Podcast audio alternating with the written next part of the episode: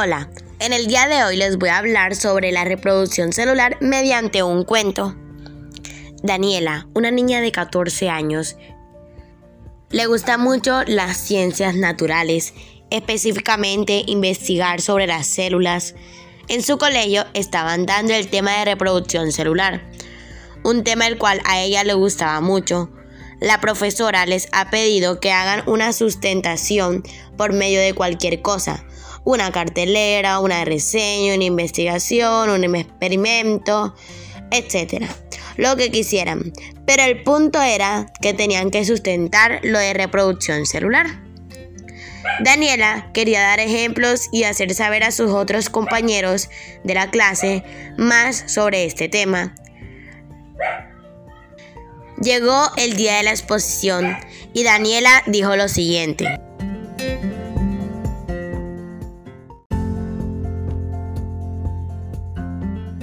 En el día de hoy les voy a hablar sobre la reproducción celular.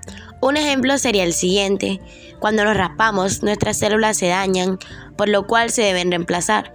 Bueno, el ciclo celular es el conjunto de cambios que sufre una célula desde que se ha formado hasta que se divide, para dar origen a dos células hijas.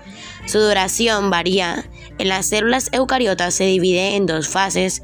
La interfase es en donde la célula crece y se prepara para la división y la fase M, en la que tiene lugar la mitosis. La fase M o la fase de la mitosis dura un par de horas.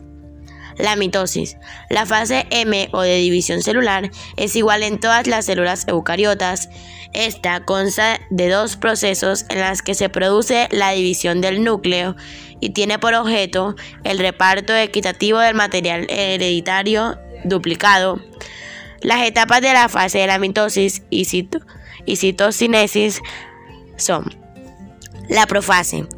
Esta se condensa la cromatina hasta formar cromosomas bien definidos y desaparecen los nucleolos y los centriolos se desplazan hacia los extremos de la célula y empiezan a formarse el uso acromático. La metafase.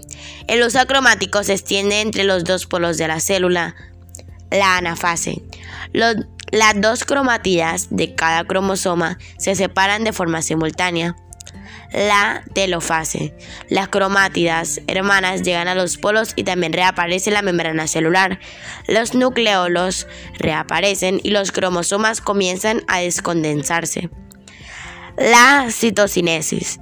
En esta, el citoplasma se divide y los orgánulos citoplasmáticos se reparten de manera equitativa entre las dos células hijas. Muchísimas gracias.